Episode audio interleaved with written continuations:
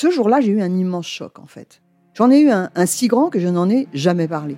En fait, adolescente, je me sentais déplacée, comme un, comme un geste ou comme une parole peuvent être déplacées. En famille, en amour, au travail, en société, trouve-t-on jamais tout à fait sa place? Ce sentiment d'être en adéquation avec soi-même, de se rapprocher de la personne que l'on a l'ambition d'être. Une carrière pertinente qui nous rend heureux, un entourage qui nous aime pour ce que nous sommes, une vie qui nous ressemble ou tout du moins nous trahisse le moins possible. Parfois, ce sentiment de cohérence arrive vite, parfois plus tard, quelquefois jamais. Le plus souvent, il se déplace par vagues. Je suis Marion Ruggieri et dans le podcast Les Vagues, un tout nouveau podcast de Elle, j'interrogerai des personnalités sur le moment où elles se sont senties à leur place pour la première fois, mais aussi le moment où elles se sont senties déplacées. Je me rendrai chez elles ou dans un lieu cher à leurs yeux pour qu'elles me racontent ce jour fondateur où elles se sont dit ⁇ Là, je suis bien, je suis là où j'ai toujours voulu être, et c'est moi. Découvrez et écoutez les vagues à partir du 24 octobre sur toutes les plateformes de podcast. Bonne écoute. Hiring for your small business? If you're not looking for professionals on LinkedIn, you're looking in the wrong place. That's like looking for your car keys in a fish tank. LinkedIn helps you hire professionals you can't find anywhere else, even those who aren't actively searching for a new job but might be open to the perfect role. In a given month, over 70% of LinkedIn users don't even visit other leading job sites. So start looking in the right place. With LinkedIn, you can hire professionals like a professional. Post your free job on linkedin.com slash people today. C'est mon histoire. Écoutez son instinct. Coucher avec un inconnu sans se poser de questions. Martine ne savait pas faire. Pourtant, croyant séduire son mari, elle s'est lancée dans l'aventure à corps perdu. Quand j'ai demandé à mon mari, tiens, ça te dit d'inviter Edith à dîner? Et qui m'a balancé. euh, Attends, elle était vraiment géniale avant c'était super, mais alors maintenant, on s'emmerde avec elle. Elle a rien à dire, elle est là avec son petit bourgeois de mari, euh, elle écoute tout ce qu'il dit. euh. Je me suis dit, mais attends, euh, c'est quoi son truc? Parce que moi, je me rappelais bien d'Edith qui, entre midi et deux, se tapait le premier venu, qui était la première à, draguer comme une malade? Alors quoi, tout d'un coup, mon mari trouvait ça euh, pas très intéressant d'avoir Edith qui était plus comme ça Mais en fait, c'était ça qui lui plaisait. Son côté grosse bitch.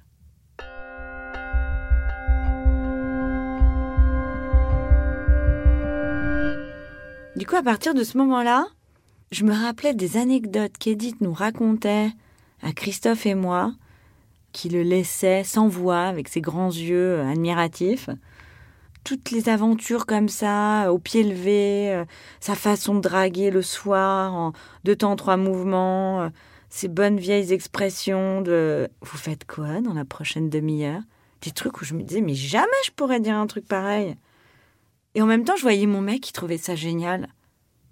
Ouais, en fait, je me suis rendu compte que moi, euh, mes qualités, euh, mon romantisme, euh, ma constance, mon sérieux, tout ça, non, c'était pas son truc. Son truc, c'était euh, Edith. Bon, d'accord, il attendait peut-être pas euh, que je me tape le premier venu. En même temps, moi, j'ai vraiment eu envie de voir ce que ça faisait.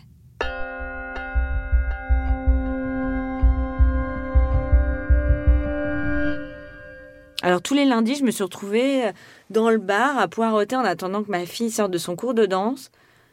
Et j'étais un peu en casting de pilier de bar. Euh, c'était moins facile que j'imaginais.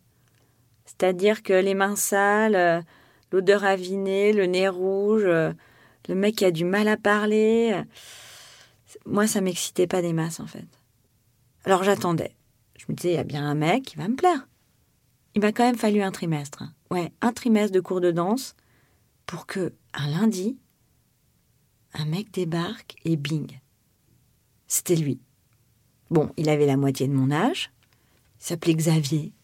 Son regard, euh, un peu moqueur, euh, il se marrait. euh, vraiment cool, quoi. En fait, il me plaisait bien. Je me suis accoudée au bar. Je l'ai regardé droit dans les yeux. Vrai, je me rappelais d'Edith qui faisait ça, qui me racontait son truc bien cash. Et je l'ai pas lâché du regard. Bah, le mec s'est ramené, il m'a dit Mais vous me draguez, madame la mère de famille?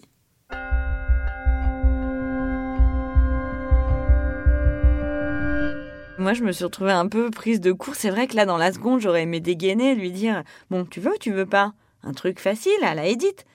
Mais lui, il a commencé à me parler, à me poser des questions, sympa en plus, sur mon métier, sur moi, le mec qui s'intéresse. J'y étais pas du tout dans ce truc-là. Bon, heureusement, bon, après, moi, j'ai quand même répondu à deux, trois trucs. J'ai aussi demandé, voilà, mais moi, j'étais sur mon objectif et à un moment, un courage comme ça qui m'est sorti de nulle part, qui lui dit, bon, on descend cinq minutes, là, toi et moi? M'a regardé, il dit, mais attends, euh, mais t'es cool, toi. Mais moi, je suis fidèle. hein.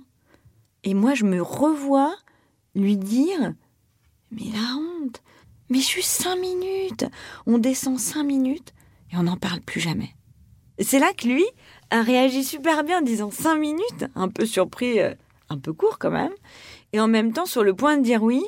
Et puis du coup, on a commencé à se, à tchatcher de pourquoi, comment, l'origine en fait, le Edith, les yeux écarquillés de mon mari, le, le désir d'être l'autre. Et puis en deux secondes, il a résumé en me disant mais tu veux juste te venger de ton mari quoi.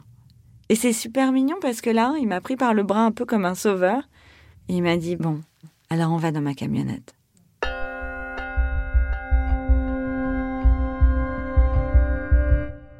On s'est dirigé vers sa camionnette comme ça. J'ai serré les dents, j'avais un peu peur. En même temps, je pensais à Edith, je me disais ce qu'elle ferait? Alors j'essayais de faire comme elle, légère et motivée. Bon, il sentait bien, Xavier, que j'avais un peu. Et puis c'est marrant parce que je le revois me disant Mais tu sais, je laisserai la porte ouverte. Mais moi, je me disais Mais la porte ouverte, mais c'est encore pire. Puis je revois le truc, le matelas dans le camion. Je me suis dit, mais c'est quoi ce truc? Il vit là, euh, Xavier? C'est vrai que sur le moment, je me suis dit, là, je crois que je fais une belle connerie. En plus, je pourrais même pas le raconter ni à Edith, ni à mon mari. J'avais vraiment l'impression de, de passer à côté de la bonne occasion du PMU.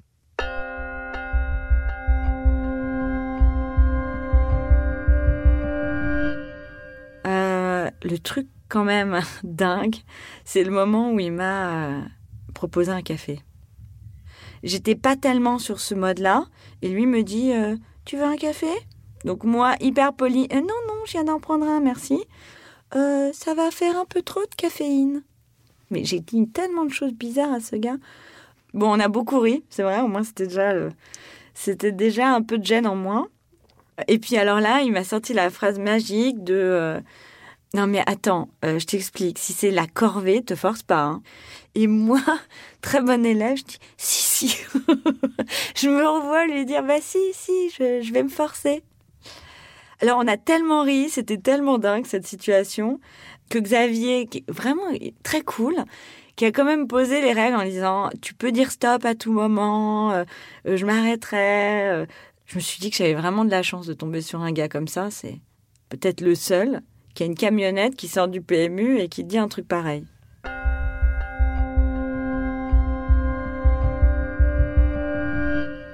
Je descends du camion, je plane complètement, je suis à côté de moi-même, j'ai perdu toute notion du réel, je suis waouh, faut que je me retrouve là. J'ai pas le temps d'arriver au cours de danse que ma fille se jette déjà sur moi. Et en plus, elle me dit Oh, comme t'es bien coiffée Pour une fois, c'est vraiment bien. Je me regarde comme ça dans le reflet et je me vois, mais n'importe quoi, mais la tête à l'envers. Bon, c'est vrai qu'elle aime pas quand je suis bien tirée à quatre épingles, au moins c'était réussi. Et puis on est rentré à la maison. J'avais qu'une envie, c'était de raconter à Christophe. Et puis en même temps, euh, j'étais pas sûre du truc. Et puis Christophe est arrivé. Et puis c'est vrai que je me suis éclatée de rire quand je l'ai entendu dire euh, que c'était génial d'avoir déplacé le lit sous la fenêtre.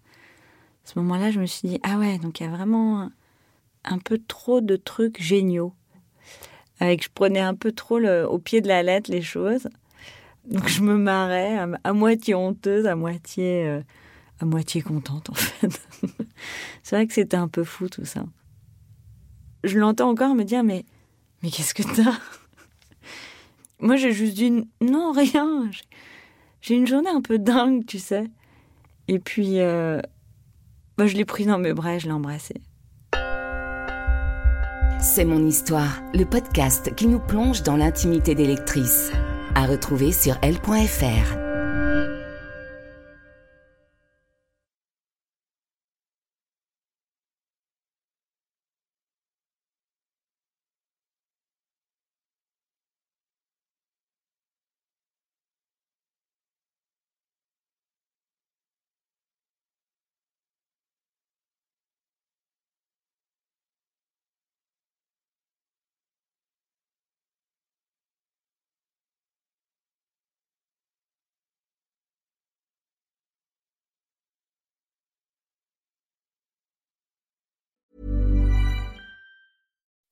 When you make decisions for your company, you look for the no-brainers. If you have a lot of mailing to do, stamps.com is the ultimate no-brainer. Use the stamps.com mobile app to mail everything you need to keep your business running with up to 89% off USPS and UPS. Make the same no-brainer decision as over 1 million other businesses with stamps.com. Use code PROGRAM for a special offer. That's stamps.com, code PROGRAM.